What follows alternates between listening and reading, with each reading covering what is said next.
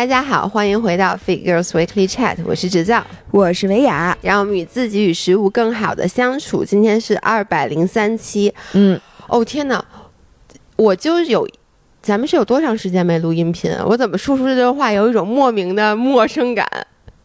大概也就一周，因为上周咱俩只录了一期啊，你看就这么业务生疏的那个叫什么速度如此之快。非常快，哎，咱俩说过这事儿。我每次只要三天不游泳，我就完全进水里就咕咚，就是感觉就跟没游过泳似的。你知道我不是这次去滑雪，我才去了几天。其实本来是周四周五加一个周末，对吧？然后后来因为那个疫情的原因，我是昨天晚上回来的，等于多花等多待了一个周一。其实也就五天，但你中间抛去周末，你知道我昨天晚上回到家的感觉？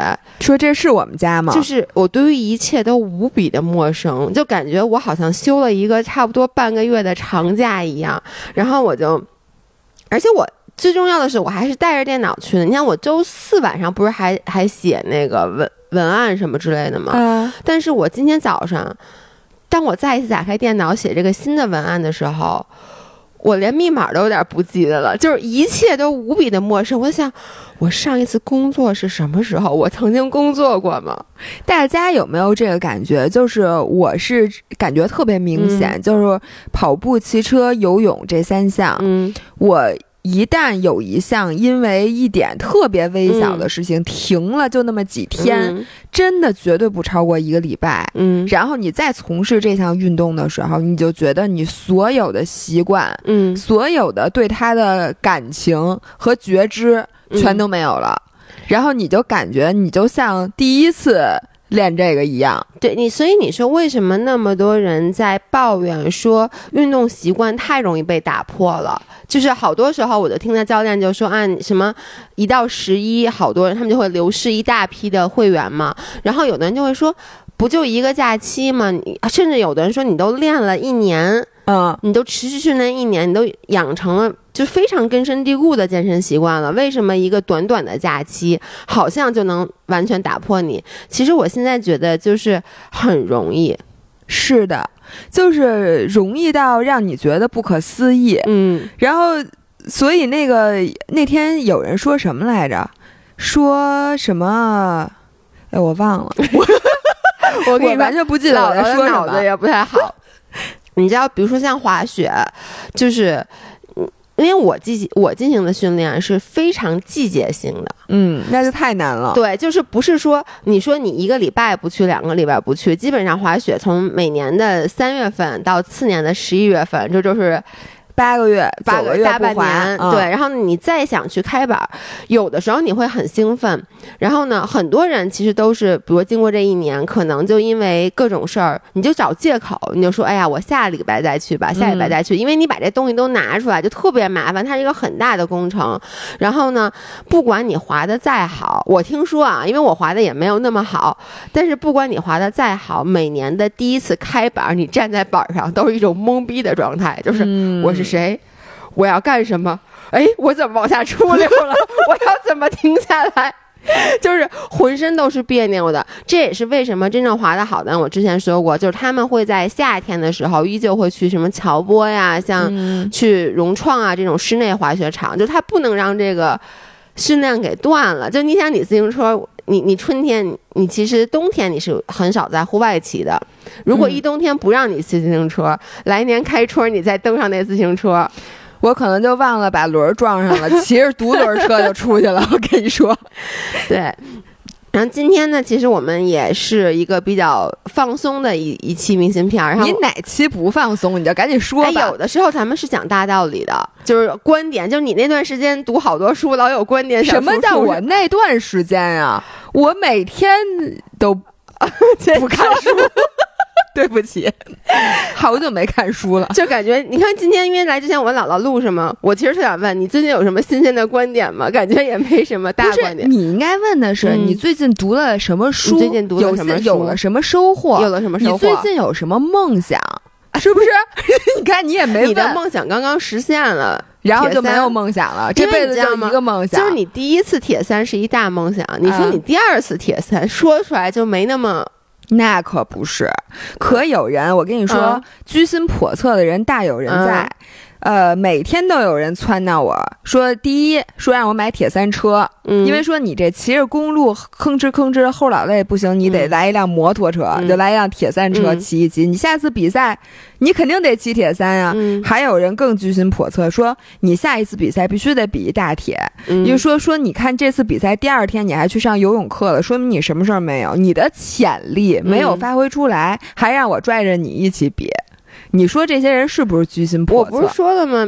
明年去滑漂流啊，咱不是组团去漂流吗？去啊！吃啤酒鱼。对，吃啤酒我有一点非常不满。嗯，昨天呢，咱们这个这个是周三发对吧？对，这三发，现在然。后对，现在我们现在是周二录的，嗯然后周一的晚上，如果大家还没看的话，嗯我的铁三 vlog 嗯终于出炉了，然后各大平台都应该已经发了。结果我就把那个微博首先发出来的，嗯我就把微博的链接转到群里面，嗯说：“哎，我的 vlog 出来，大家快去看。嗯结果果然没有让我失望。群里的所有人都在讨论，哎，那啤酒鱼，哎，啤酒鱼怎么没到啤酒啊？说姥姥，你这为什么叫啤酒鱼？啤酒呢？说什么？哎，这鱼是什么鱼啊？这个鱼抹这酱是咸吗？哎，我就想问你们。虽然刘姐啤酒鱼真的是我们铁三比赛的主赞助商，但是你们至于吗？哎谁当时比自行车的时候说他吃那个千岛湖千岛鱼头湖那不好吃鱼头，不就是说吃就比赛之前不最好不要吃这种这种类型的食物。我是礼拜六吃的，我礼、啊不是我礼拜五吃的，我礼拜日才比所以。你就没有在比赛上一打嗝都是啤酒鱼味儿 是吧？我这回吸取了上次的教训，我礼拜五吃的啤酒鱼，礼拜六吃的必胜客，嗯对，然后还有人说说什么呃。评论评论说什么？哎呦，这必胜客怎么怎么点的什么芝心儿披萨什么的，我就说你们这关注点，下次我剪 vlog 的时候，我就把这些吃的都给你们剪掉你。看，就是我，我现在都觉得啊，我其实特别对不起咱们公司，因为我现在不做 cheat day 了。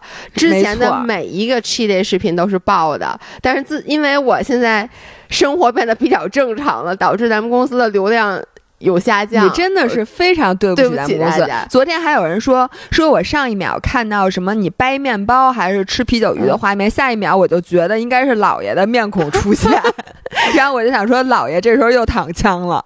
对，然后呢，说一下，就是给大家讲一下我这次崇礼的故事。我特别想听，唉我都我自己都没有想到，我觉得当时就整个这个过程就像看电视一样。我给大家讲一下是什么是什么样的啊。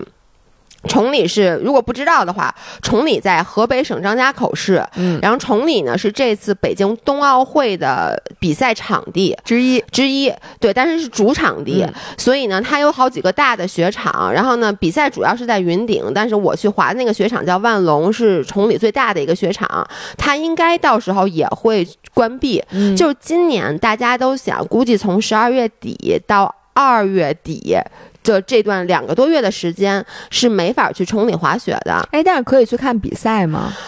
我现在就是没。就没有直到消息现在为止没有政策出来，哦但是我听说啊，小道消息说，可能到了十二月底，就是国外的运动员进来以后，据说啊，我能不能在那儿说，就是猜测啊，我怕到时候大家把大家封了，就是说崇礼的码可能就会变红，嗯，就是说只许进不许出，因为运动员来了，就那么多国外的那种就是外来人员，可能是怕有那个反正疫情的就是可能有可能不让看呗。对。嗯，可能是，反正哎，东京奥运会让看了吗？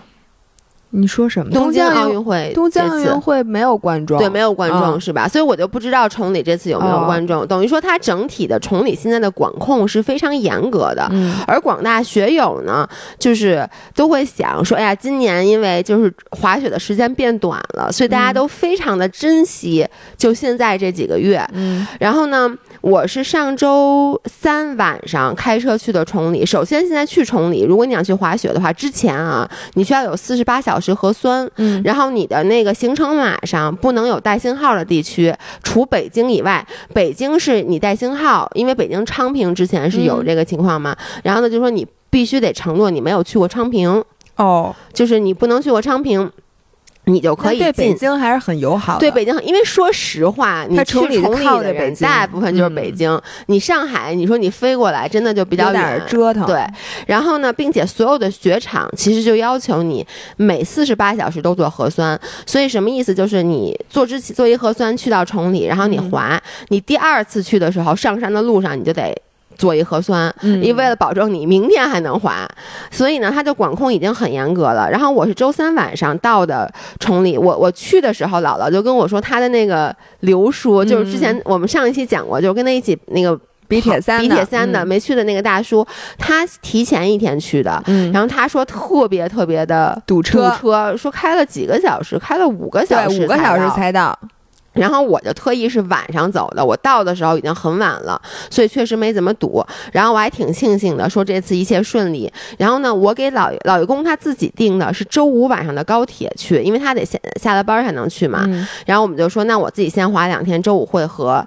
结果周四滑一天没事儿，周五的时候我就下午先是滑完了以后，哎，中午中午我发了条微博，发微博的时候就发现有一些信息，就说。呃，北京市海淀区的某一个小区里面发现了，嗯，对，是一家子对吧？就有一个人得病，他一家子四个人还是五个人来着？嗯，不知道。好，反正就是他什么，呃，老婆，然后包括他的这个什么爸爸妈妈还有孩子，那就是嗯五个人都得病了。然后说这小区就封了。然后呢，我还说，哎呦，我说这。就是还挺严重的，但是我都也没多想。过了一会儿，就听到群里面有人说，现在海淀区来的已经不能进了，就不能进崇礼了。哦，然后当时我就发给了王琛，后就是咱们的好朋友，因为他是定的是周五晚上过来，我说你可能进不来了，我就说听说海淀区不让进，那他说我不是海淀区，哎，他跟我说，他说你是不是群里看的消息？他说现在啊，就是你知道这个各个群发的消错，息，就好多谣言。就跟当时咱们那个你去比铁三一样，就是对会有各种各样的信息，就是阻碍你，让你觉得说你去不了。然后？呢，广大学友当时就秉承了你说的那个，只要我有什么，我确定了我的愿望，我就出发，这个世界都会配合我的。其实你只要有绿码，嗯我觉得理论上就都应该是通行的。它对这个政策你就看政策就行了，不要老看旁边人乱七八糟那些说法，对那些可能是小概率事件，或者它有特殊情况是你不知道的。对，但是呢，你知道，就是说，因为这个事件发生的是非常的迅速，迅速的，所以就是大家其实根本反应不过来。我觉得政策也是反应不过来的。嗯，所以大概那个北京就是海淀区那爆出来是中午的时间，我觉得啊，大概嗯只要我得的得知的消息要是中午，然后到了下午，因为很多人都是这边周五下了班儿，嗯然后就开车去往崇礼，大概要路上开三个小时，大概到崇礼的时候是晚上，可能七点钟以后，嗯然后呢，直到下午三点钟的时候，还是像你说的，只要是绿码跟之前一样都能进。结果到了四点多的时候，突然，因为我在好几个滑雪群里，就开始有人说：“哎，我到了，不让我进。”说我到了崇礼口了，说那个现在就是，呃，只要是身份证上是海淀的，就不让进了。然后呢，我当时就紧张了，因为我的身份证是海淀的，但是嗯我只是在海淀生的，我都多少年没去过海淀区了呀。然后呢，但是呢，我就看到有些人说说什么。我被劝返了，就当时已经有人，但那时候还早。我觉得如果我五点多到了崇礼，说啊我被劝返了，那我没办法，大不了我就回去呗。就是你等于一天开六个多小时车在高速上，可真有点惨，真有点惨。然后呢，到了六点多的时候，就出了一个新信。我跟你说，你知道那个，你就盯着那手机，那个讯息是这样的：一开始说不让进，然后群里就炸了，就说我已经被劝返了，说怎么办？说到底有没有政策？现在说现在没有看到任何官方政策，但是高速口警察就是不让你进。然后呢，结果这时候突然就有一个人，就是票贩子就发说，大家别着急，说我我认识万隆的那个。酒店就是万隆，就是你家所有雪场都有自己的酒店。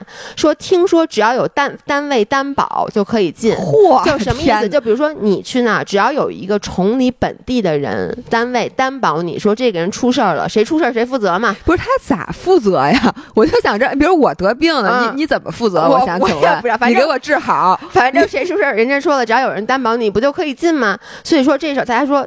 众学友不要着急，说现在各个雪场正在想政策、想对策，大家不要走，大家先等着。就过一会儿，这个政策就出来了，就是说雪场就说，只要你住我雪场的酒店，啊，雪场给你出担保。哦，于是大家就赶紧去订雪场的酒店。你知道雪场的酒店平时大概是一千多一晚上，当时立刻炒到了三千五，真的立刻大概炒到了三千五，就是。我就觉得当时我就感觉就说那穷人就不配滑雪喽，那就不配呗。对，就不配呗不是穷人可以像你这样提前去，你你就不用再担心这问题了，他也不可能不让你出来啊。对，但是但是当时因为我去的时候谁也不知道，我现在就想幸好我提前去了，因为这是我第一次自己开车去崇礼，中间要走八达岭高速，咱们之前走，其实那条路嗯挺不好走的。对，是挺不尤其是我还是晚上走，我当时差一点都没走，因为你知道，就跟你一样，就是所有人都在跟我说，包括我爸妈，包括张涵嗯都说，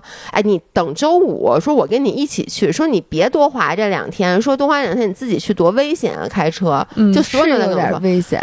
对，再加上刘叔又说，你当时也跟我说，嗯说堵什么五个小时，嗯我就想，哎，我一个人堵五个小时就太难受了。到要到那儿还去不了，然后再让你回来，你就得哭死了。对我真的，我真的会，因为我开到那儿那天晚上开到那儿，我已经精疲力尽，因为我的注意力是高度集中的，我本来眼神就不好，然后高速上好多地方还没有灯，你知道吗？哦，那个晚上开高速确实是很对吧？因为它就然后又又有好多山路，就是那个曲了拐弯儿的，然后你就嗯看不清，对我就眯着眼睛，我真的开到那儿都。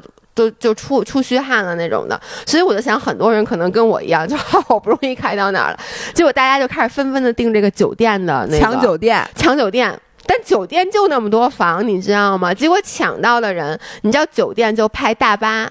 机场大巴就过来，就你知道吗？就当时我看他们发那视频，就那高速口就一片混乱。然后呢，就是雪场的人就我，但我先跟大家说，我我给的所有信息其实都是我从群里面看到的视频，以及我听到的。我现场不在那儿啊，所以我可能会有一些出入。然后反正我就看到好多雪场在那儿说啊，这边什么万隆的这边，就类似于这种的。然后呢，结果到了。呃，当时我还跟王晨说，我说你实在不成，你订什么？你要开车来，你就订这个雪场酒店。然后主要是这样的，因为高速很确定的，警察站在那儿不让出。但是你知道高铁，因为它是一班一班的，嗯就比如它是六点半一班也好，八点半一班，它不是人乌拥一下，就是它不是人一直都有人，所以高铁什么情况当中大家不知道，因为还没有高铁到。嗯，所以他就说高铁是什么情况，高铁能不能进啊？大家都在猜测，然后就开始问。但是当直到那个时候都还没有出任何的政策，但是很多人都已经到了高铁站了，说那我上不上这班高铁？先到再说先到再呗，说呗。但是你知道吗？如果你是晚上那班高铁到了，回不来了回。不去的。如果他不让你进，你住在高铁站的，你你你知道吗？九点半最后一班高铁，你到了以后是没有回去了，太尴尬了。然后所以要我我可能一只脚在高铁里头，一只脚高铁外，心想我到底去还是不去，就都乱套了。对，所以老爷公就没来，因为他应该是晚上最后一班高铁，就是八点半。哦，他没去，他他后来去了，听我说，他八、哦他周五晚上就没去，因为周五晚上政策是不确定的，没有嗯任何一个人有的是。你说，而且崇礼那么齁老冷了，你也不能住大马路上啊。有的人说高铁我进来了，但有的人就说高铁我劝返了。你看咱们跟刘叔那群里？对你看我们俩一直在对这个信息，就是大家，而且大家说都不一样。对，就有嗯的人确实是进来了，但有的人又确实被 全返了，你也不知道你到了以后，能不能进。是是是是，所以我就跟老爷公说：“我说你别来了，我说万一你要是不让你进来，你九点半你也回不去，你怎么办？”对于是他就没来。然后结果在九点半的时候发了一个信息，就是崇礼政府出了一个信息，就是说，呃，高速路口不让进的车。只要是北京来的，一律遣返，不管你来自什么区，酒店任何单位担保都没用。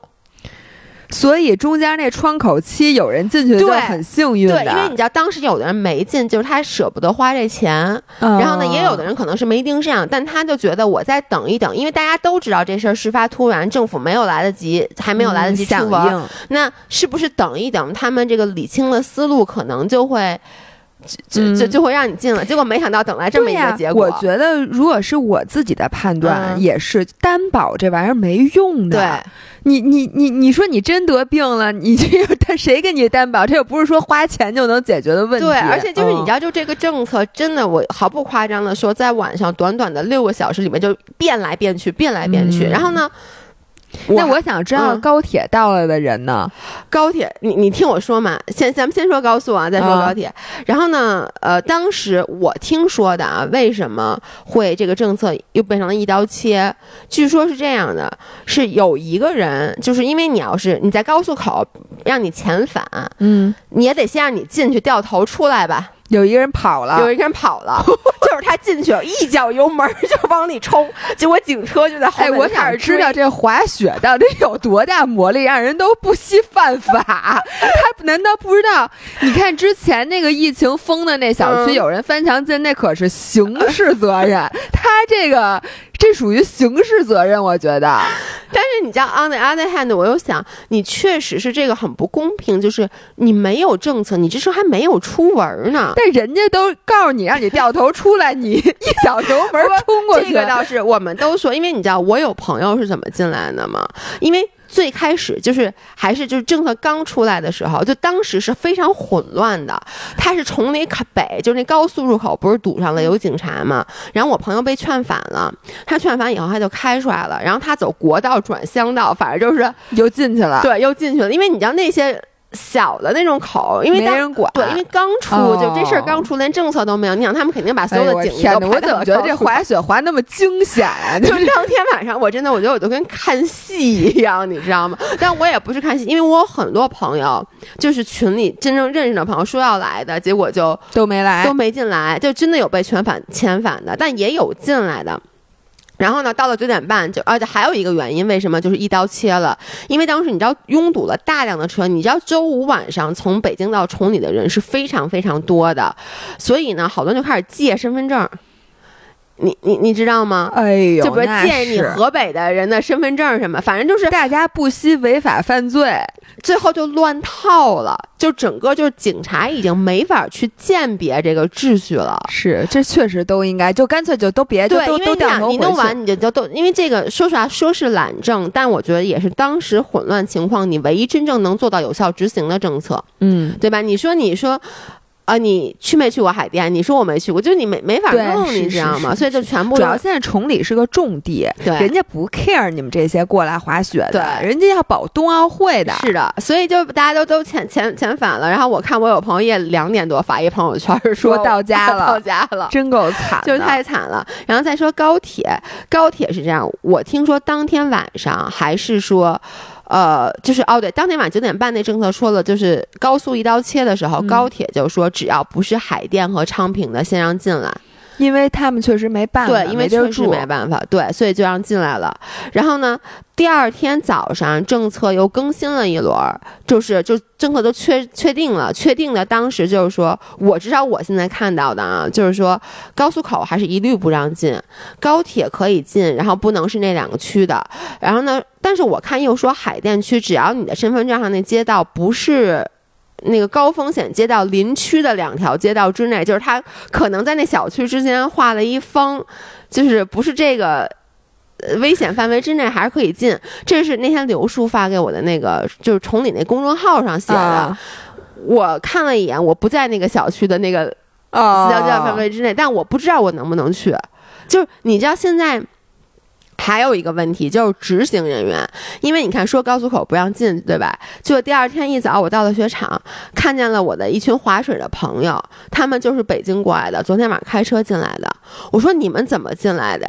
他们的原话是，他们进来的时候，因为是夜里两点多还是睡着了，说那人睡着了。天哪！我就能想象，就是因为那些人肯定太累了，因为折腾了一天，而且大家肯定也想到，不会有人夜哎里两点多、三点我就进崇礼。怎么不会呀、我跟你说，这帮就是简直都命都可以不要，就为了滑个雪。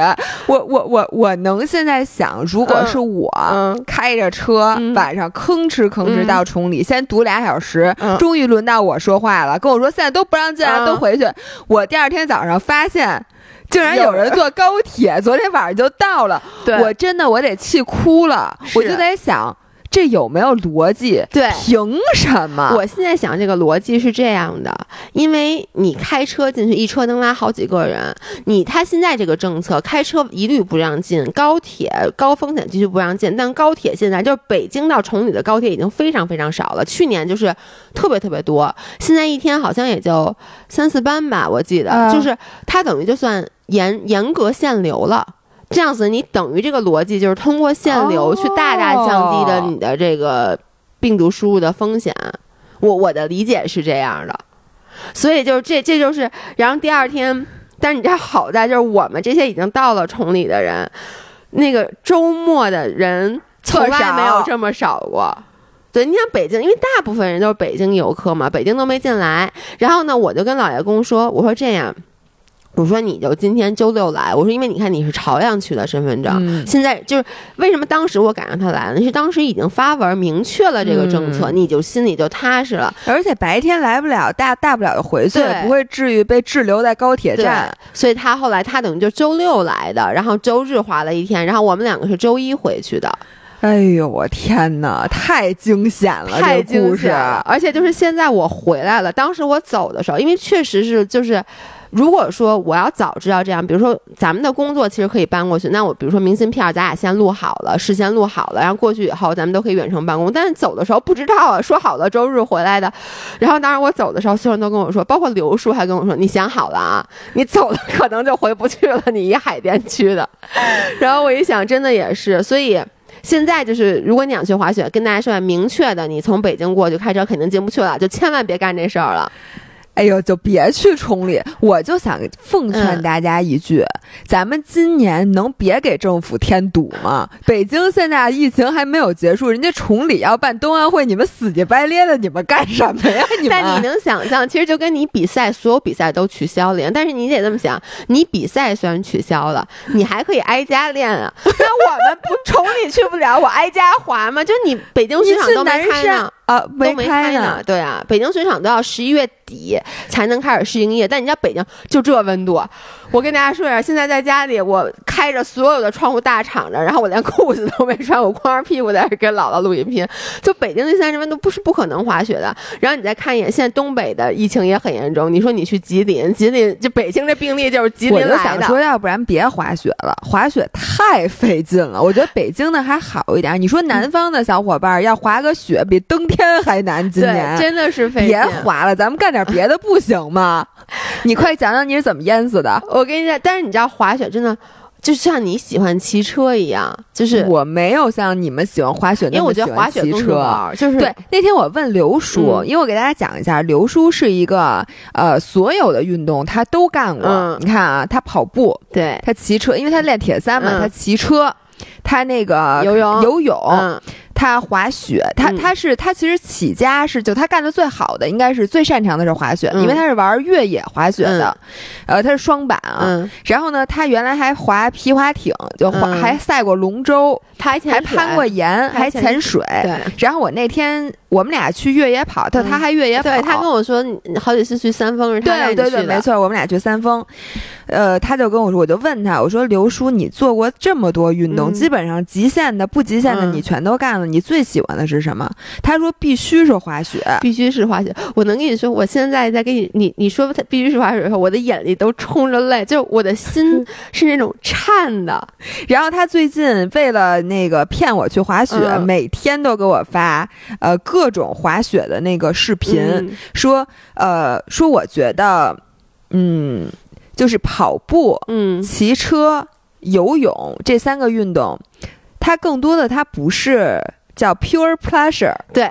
就是它不是纯粹的享受或者什么，但是滑雪它是纯粹的那种极致的享受，并且呢，它的速度感带来给你带来的那种荷尔蒙的那种，哇，简直说不出来。我跟你说，就是滑雪，你你记不记得之前咱俩还说过，就是说对于运动，咱们一直是其实是痛苦的，就是运动对于咱们来讲，基本就是可能有的运动百分之八十是痛苦，百分之二十是享受，有的运动是一半儿一半儿。但是，像比如说对于我来说，跑步就是百分之九十九点九是痛苦，可能百分之零点零一是那个 快乐，享受然后可以忽略不计。对，可以忽略不计。然后就是每一种运动，其实对于你来说，一定都有一个痛苦。比如说柔术，它也是，也也是，就是我觉得柔术对于我柔术是，百可能百分之百是痛苦吧？我觉得不是，我觉得百分之三十是痛苦，百分之七十是享受。怎么享受？啥呀？就是那种博弈过程中的那种有趣，你学到新鲜哦动作，就是它等于是一个学习的过程。但是柔术的那个，它毕竟它很多时候你挨打是痛苦的，而且你学习是枯燥的。对嗯，但是滑雪呢？哦，我就是。你知道滑雪的那那个时候，我、嗯就是我在雪场。为什么我那天跟你说，我说我想周一再回来？我当时就觉得我整个世界都可以不要。其实我回来，你知道，因为你知道刘叔一直跟我说，说你你别回，就我滑雪滑雪的朋友，我就是跟滑雪朋友一起滑雪嘛，他们劝我说你别回去，我都不没法跟他们解释为什么我得回来。但是我跟刘叔就说，我说不行，因为姥姥一个人在北京，我总得回去工作，我说要不然我姥姥姥该跟我离婚了。但你知道我在滑雪的时候，我想你一边儿，我跟你说，我什么都可以不要，真的就那种感觉，我觉得全世界我都可以不要，我就听滑着。像吸毒啊，这个。你知道滑雪叫白色鸦片吗？哦，知道知道知道。这嗯真的就是这种感觉，就是你在滑行的过程中，哦，那种驰骋的感觉，嗯，我能理解，因为呢，比如说你骑车下坡嗯，的时候，你也是那种，你就感觉，而且你是比汽车，因为自行车下坡是比汽车快的。对，而且就是，其实你为什么会自行车你会有那种爽？因为你觉得你很贴近自然，滑雪就更贴近自然了。嗯，就是你感觉你真的就是在自然里面，就是那种享受这种速度的快感，所以我们就就我能理解，就像你说的，为了滑雪不惜违法。天哪，我简直惊呆了。对对，但是你知道，我看完那视频之后，嗯，我确定我绝对不会去滑雪的，就我绝对不、嗯不会喜欢滑雪的，因为我不喜欢那种极致的速度。狗屁吧！你开卡丁车的时候嗷嗷高兴的嗷嗷叫，但是因为开卡丁车，你坐在车里就跟坐过山车的时候，我也不是那种害怕的感觉。但是你骑车你喜欢那个下坡时候的速我也不，我是喜欢同时恐惧的，哦，那就是骑车我喜欢的其实不是下坡，就下坡本身并不会让我觉得贼爽。就嗯有的人他骑车喜欢的是速度感，我觉得刘叔一定就是他觉得贼爽，所以他摔成那样，他那个各种骨折，他就是怎么摔的。我下坡的时候是非常紧张并且谨慎的。其实我也是，你看我很害怕骑车下坡，但就是滑雪我，我滑雪你不害怕？滑雪我其实也害怕，但是我就觉得整个那个乐趣啊，就是你你现在我回来了啊，我就稍微又回到自己熟悉的环境中，然后又开始工作了，我整个人就又开始理性起来。但是你当时在学历上的那种感觉，我就我真的就想我。就是滑雪，你知道为什么我就说你其实没法滑雪，是因为滑雪你想滑得好，你确实要投入很多精力。像我为什么就觉得我进步不了，就是你每次像我昨天，我其实昨天才真正的刚刚找到感觉找到了好的感觉。他们跟我说的一些动作的感觉，我刚找到，哎，今儿又回来了。你再去都不知道什么时候了。你就算这周末我能成功的，就是周五晚上的那个班班车去了，你其实隔了这么多天，你一上学，你又要再找一下感觉。而真正滑雪滑得好的，像我的那些朋友，他们都是冬天在崇礼租一房，然后呢，当然他们大部分的工作跟咱们很像，要不然就自媒体，要不然就是外贸吧，反正就是那种他们就是要不然就是家里有矿。对，要不然就家里有矿，就是或者是什么那个拆二代。这我最近刚学会一次，反正就是他们不需要坐班儿，所以嗯他们就是把呃，还有一些就是，就比如他们做这个就是倒时差那种，他们做美国的生意。嗯，等于他们就晚上工作，所以他们就都是把家搬到了那个崇礼冬天，然后呢就白这天滑雪。就跟咱们有一次讲那个有一个姑娘特别爱冲浪，你记得吗？咱们回答五人的提问，嗯，她就想把家搬到万宁去，然后就不回来了。对，我看悠悠现在又在万宁呢，就是她不，她在万宁租一房嘛，悠悠。悠悠在万宁租了一房，他就等于就是每次去的时候，他就就是你能哎更多的去、那我我我好奇啊，我嗯问你，滑雪、嗯，滑水、那肯定是滑雪，冲浪、嗯，潜水、嗯。这几个你更喜欢哪个？滑雪。为什么呢？呃，你要刨除，比如说，就是我滑雪滑的比冲浪冲的好，嗯，那也或者说你就滑雪。滑雪比潜水好玩儿。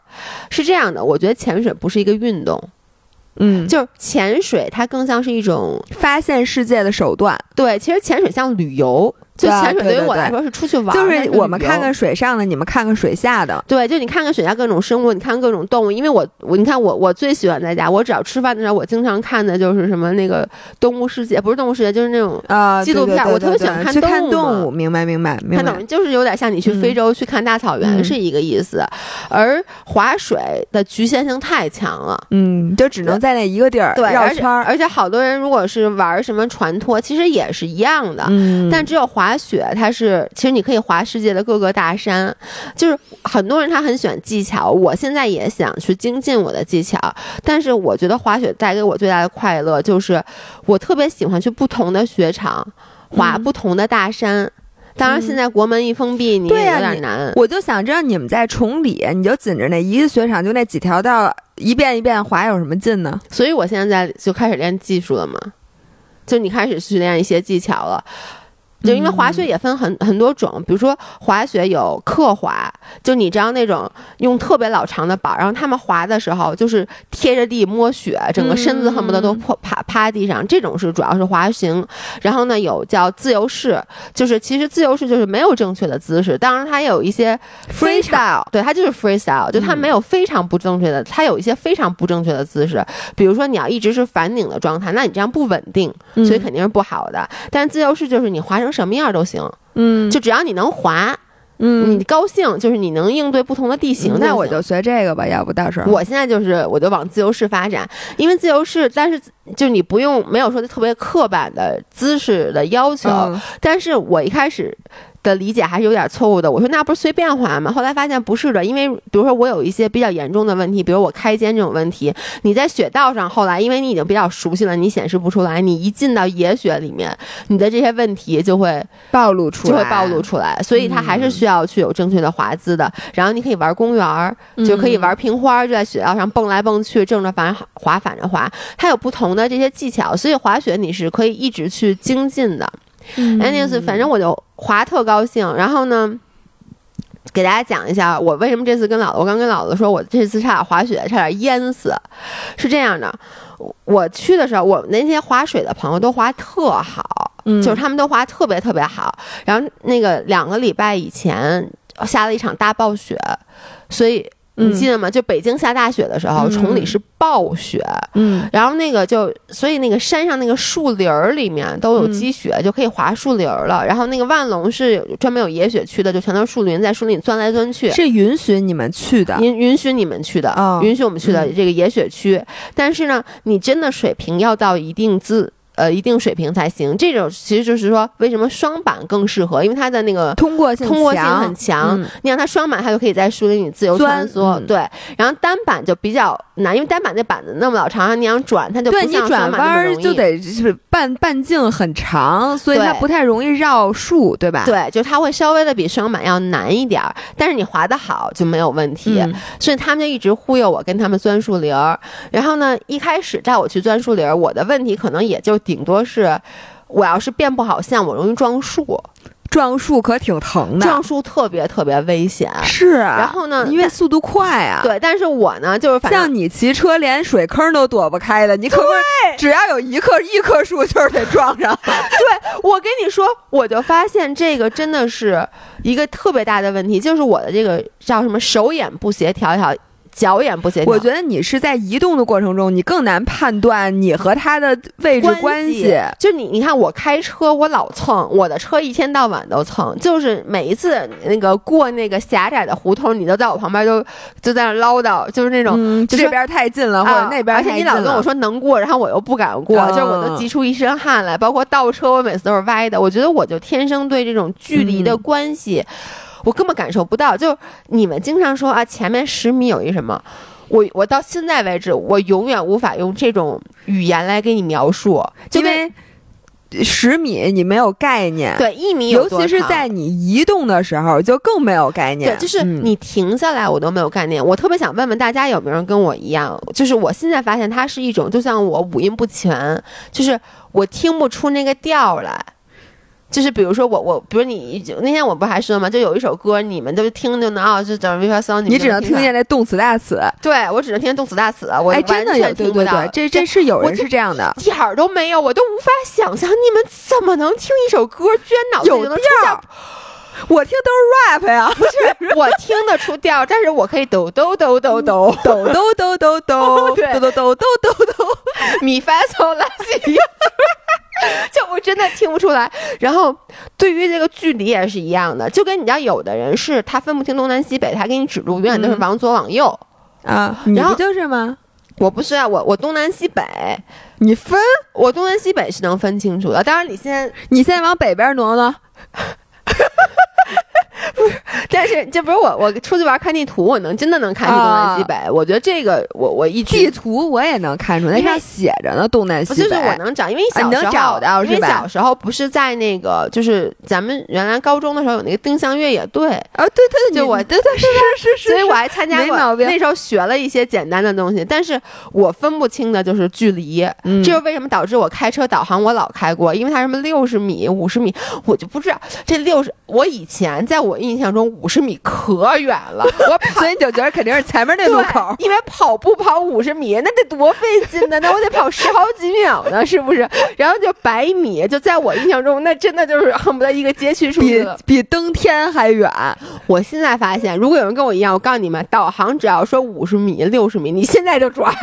我跟你说，那可不配。压着人五都没事十米，就是他，就是我对这个没有没有概念，所以包括比如说，经常有人说什么一米，你知道。我都得怎么想吗？就比如装修的时候，他们都是说，就是说什么怎么一米啊、两米啊什么的，我都得把我想象我躺在那儿，嗯然后再在我身上加一个头才到一米。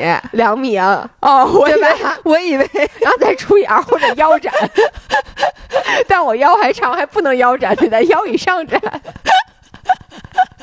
就这就是我辨别距离的，就我的距离感极差，你知道吗？就是所以我很担心你华树林。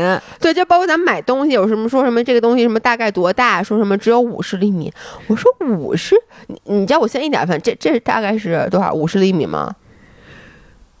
不是，你干嘛？你说什么呢？我不知道你这也就十厘米差不多。啊，这是十厘米啊，五十厘米是半米，大姐。半米，半米你哎，我我跟你们讲，刚才姥爷比划的那个长度，就是是可乐罐儿的大概三分之二。他问我这有五十厘米，就是他手张成一个八的形状。他问我这有没有五十厘米，我惊呆了我了。确实就就哎，行行，你刚才说钻树所以我钻树林的时候，然后呢，你家那树特别密，我简直我跟我走都可能撞那树上。然后呢，我就被他们带，一开始他们带了带我。我去，我现在听了我的肾上腺素都飙升了一。开始啊，他们先带我走了一个宽的树林儿。宽的树林儿是什么样的？虽然树很密，但是在一群树和一群树之间有很空宽的，有很宽的，所以感觉上其实就是雪道旁边有树。嗯于是那种呢，你就可以走。但是呢，我走完以后我就膨胀了呀。他们后来说我们要进小树林了，然后呢，那个明浩哥就一个韩国大叔，然后他跟我说说你可能进不了，说这个树林比较密。但是呢，其他人就起哄说：“哎呀，没事儿，他进说他就落叶飘，就那个一直横切嘛，是吧？就你到头了，实在不成你就停下来，你再换刃，然后再往那边走。”我就说没问题，我能去。于是我就跟他们进了那个特别密的小树林儿，我我这些他们都给我录下来了。我跟你说，整个那过程就是我啊，砰，就摔了。我没有撞在树上，是因为我看你看快到树上的时候，我你就先主动就摔了。我主动就摔了。但是我跟你说，真的是挺危险的，但同时也很有乐趣。你知道，就是我从那小树林儿出来，我整个我跟你说，浑身都是血，何止啊！我我我那个眼镜儿也掉了，护脸也掉了，然后整个衣服都掀起来，就整个人就无比的狼狈。但是呢，小树林儿都还好，就是。第二天我更膨胀了。你都那样了，你还膨胀？我跟你说，因为第二天也太容易膨胀。第二天张涵来了，我带着张涵，还有我们另外一个滑特别好的哥们儿，我们在坐缆车的时候，突然发现一条雪道。那条雪道是这样，它平呃，等它现在还没开那条雪道，所以呢，那条雪道，然后那上面盖了层很厚很厚的积雪，就是上礼拜下那大暴雪下，再加上旁边可能造雪有刮过来的雪，就是我老听人说。滑粉雪，滑粉雪，那就真的是大粉雪。嗯，我就说这条道能滑吗？这时候就看到里面有几个小小的人，我们坐在缆车上，就有三个人陷在里面了。然后我就喊：“哎，这条雪道能滑吗？有石头吗？因为滑野雪最危险的其实是雪里面有石头，它可能会把你的板子给弄坏了。”然后就听他们喊，没有石头。然后大天们接着喊，很深，没法滑。然后我跟他们喊，好的，一会儿见。你没听见是吗？我听见了，但我就说好的，一会儿见。因为我觉得没有石头，就是我就想，能怎么着？就是你能怎么着？你深。你你你身怎么着？我就想问你，我我哪知道怎么着啊？不能怎么着，不就掉面缸里了吗？对呀，这有什么呀？于是呢，那个我就跟那个华特好那个葛超，我就跟他说，我说怎么着？葛大爷带我们俩去进进这块儿，他就说你们俩确定吗？我说啊，然后我们就开始走，结果走到那儿，我真的，我跟你们说啊，那个雪有多深？那个雪是没过膝盖的，然后呢？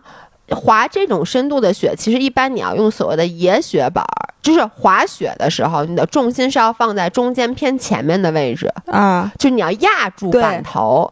但是在野雪里面，首先你的重心要稍微滞后，其次你野雪板就让那个板平一点呗，让板头要翘起来啊。包括野雪板，野雪板它的板尾是断的，就它没有板尾，它是一向的，就是一顺儿的，是因为它板尾断掉，其实就更容易让您把板头翘起来，就你然后因为它板尾就没有那个浮力了嘛。这一切都是为了避免。你的板头扎进雪里面，嗯嗯嗯，但是我滑的是一块普通的板子，首先它的野雪功能就非常差，再加上我现在的水平就是我好不容易学的学会了，你要说把重心压在板头。你感觉是一件一个很容易的事儿，非常难。你道理明白了，你想做到这个是很难的。没错，没错。我当时觉得我的重心完全就在板头的时候，结果你前腿直的要命，后腿没错，就根本就就就就就乱套了。你根本不可能，因为你只要压在不压在板头，你换刃的时候一定是摔跤，是卡刃的。所以我好不容易学会了这个，结果进到越野学里面，我就板不过来了，你知道吗？于是导致就是。我的板头就真的就一直插在雪里面，然后你知道你们能想象一整条特别长的雪道，上面全是厚厚的膝盖深的积雪，这还不是不不完，它更难的是它里面是长满了草的，因为今年这个雪下的特别早。哦，所以你想那个草还没掉呢。对，所以草很长的草，它还会拦住你的板头。你你能理解吗？就是你滑的好的人，像葛超，他有时候也会就是稍微被被草给阻一下。嗯，你就说我和老爷公，哎呦妈呀！我跟你说，我们俩在里面真的像狗一样，就是我滑啊滑，邦当，然后我摔了，然后我坐到里面，我那个身子就被雪没进去了。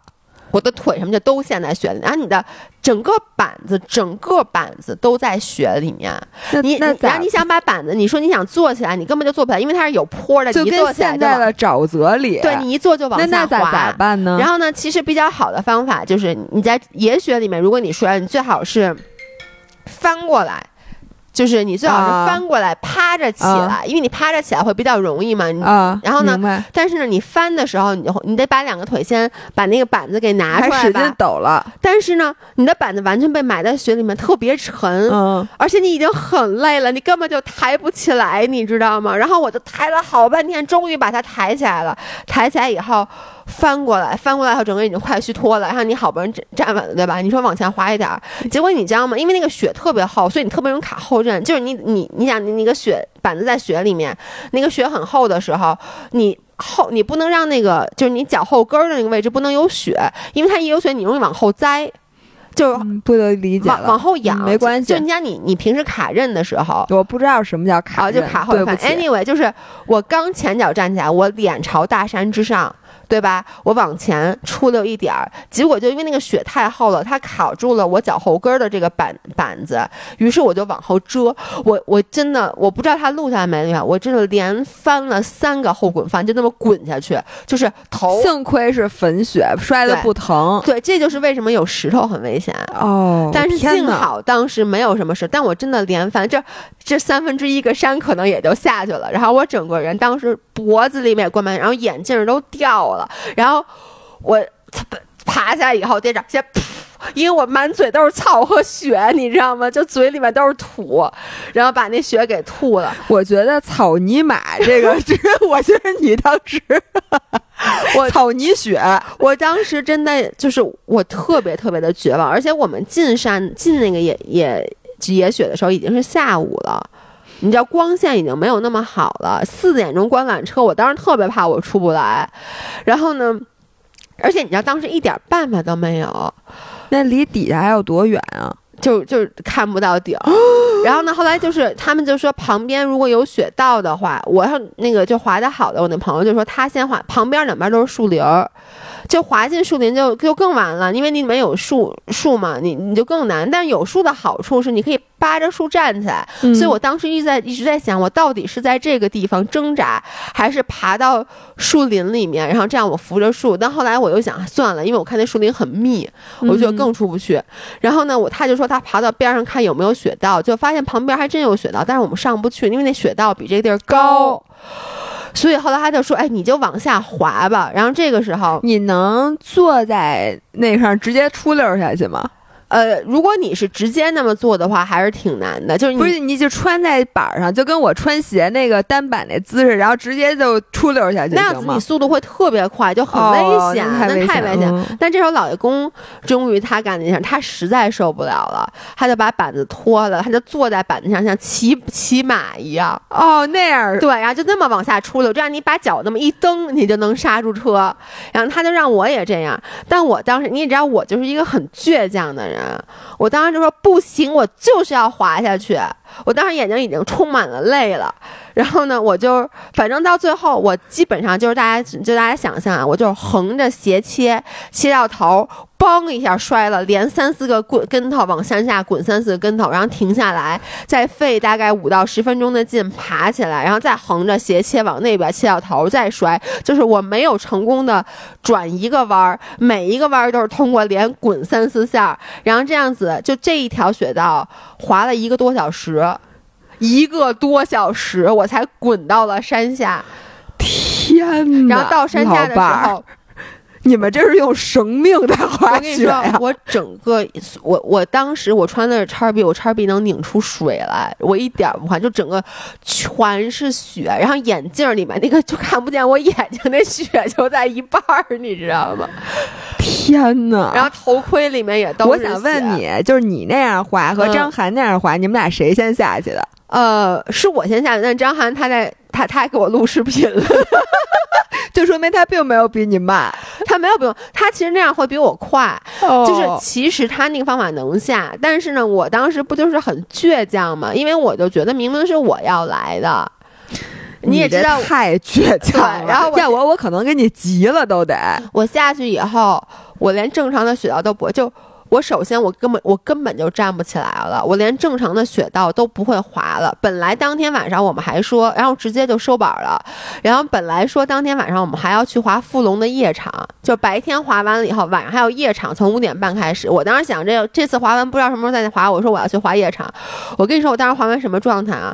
我我后来还约了那个想去雪具店拍抖音，不是拍抖音，拍小红书啊。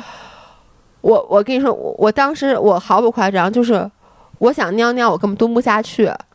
我我就跟你跑完马一样，就是我已经累到，就是我真的觉得我现在让我立刻死在这儿都行，你只要别让我动一下。就我我上肢也很累，因为你知道每一个爬起来，而且你们想象那个爬不是爬一下就能起来的，那是爬，哎呦，刚有点起来一点，就我一不好心往下一戳，就邦当一下又又趴在那儿。就是上我第二天胸大肌，我的手腕、我的胳膊、我的肱三根本就我胳膊都抬不起来。就是这样一个经历。我跟你，我能说你彻底让我拔草了。就这这期的前半期，先给所有像我这种就只滑过几次雪的人深深的种草了，嗯就心想有什么样的能让人不惜犯法、不惜跑跑、不惜借身份证、不惜订三千五一晚上的呃酒店。还不惜什么东西，就嗯一定要来滑雪，这是什么样的运动有这样的魅力？然后后边儿就是被深深的拔草，心想我可不能去。不是是这样的，这就是我想说的，你知道吗？整个滑的过程中，张涵一直在说：“我太自不量力了，我太自不量力了，我太自不量力了。”就是你什么样的水平。滑什么样的雪，就是我给我我我就是我们俩在雪道上的水平已经是比较好的了，也不能算好，但是完全可以自保。嗯就是说我们基本上不会被别人撞，我们也撞不着别撞不到别人。然后呢，就是能能指哪打哪，能穿梭于就这个人中间儿。嗯，但是到了是呃我，所以我当时就觉得我这没问题，而且我就想，这大粉雪。这不更好吗？滑起来，我真的没想到是那样的。我我我能说一下。嗯咱们我没想到，咱们这种水的音频都能升华，你知道吗？有人说最爱听咱俩升华，那咱看我给你升华一个啊。就我发现真的是这个，甭管你做什么运动，你真的要保持对对这个运动的敬畏，就太对了，绝对不能膨胀。像那个我的那个陪练，嗯。然后呢，他就是当时就比铁三，嗯。他基本上比第一个七零三，就我这个距离之前，嗯。他骑车最多只骑过四十公里还是五十公里，嗯，然后他跑全马他可能就没跑过，嗯。游泳他是专业的啊，嗯。他就当时就觉得嗨，说这四十公里也是骑九十公里不是一样吗？然后他他也没有怎么，反正就基本就没练过。然后结果我就问他，我说：“那你七零三那个比赛最后跑步你跑了吗？嗯呃，你走了吗？”他说：“你这问题就不对了，你应该问我我跑了吗？”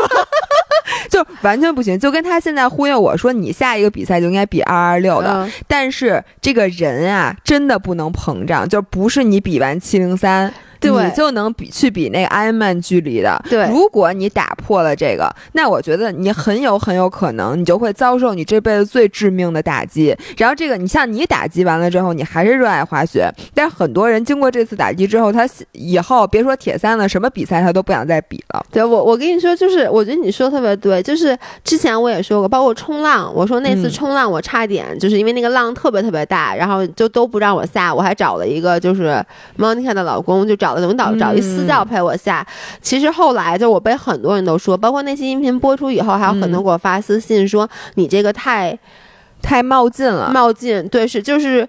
像你说的，要对这个运动，尤其是如果你进行的运动是大自然里的运动没错，就户外的。要要抱着一颗畏惧的心，就是你看，其实每一次意外都是因为这个产生的。对，而且我我是觉得，我们之前可能大家觉得姥姥是一个就是特别不顾一切的，嗯或者姥爷是那种特别不顾一切的，就是说。我想去，我必须要去。我觉得其实不是这样的。像我呢，是其实还是比较谨慎的。就像很多东西，我是觉得你是有把握才去做的。对，我是觉得这个事儿，我想好了，嗯我风险我也考虑到了，嗯最坏的情况我也可以承受。嗯我才说我一定要去，就这个时候坚决。但是我觉得绝对不是什么时候都坚决。是，就包括这次进野雪啊，其实嗯说出来，你知道吗？我我我。别看我那么惨，我特高兴。就是我说太好玩了，我出来一边哭一边说。然后第二天我跟他们进了另外一个更深的小树林儿。但是我想说的是，第一就是我第二天虽然还是很惨，但比第一天有进步。嗯，第二就是。你们看，觉得好像我也是自不量力，我的确自不量力。就是坦白讲，我现在的水平是不配进的。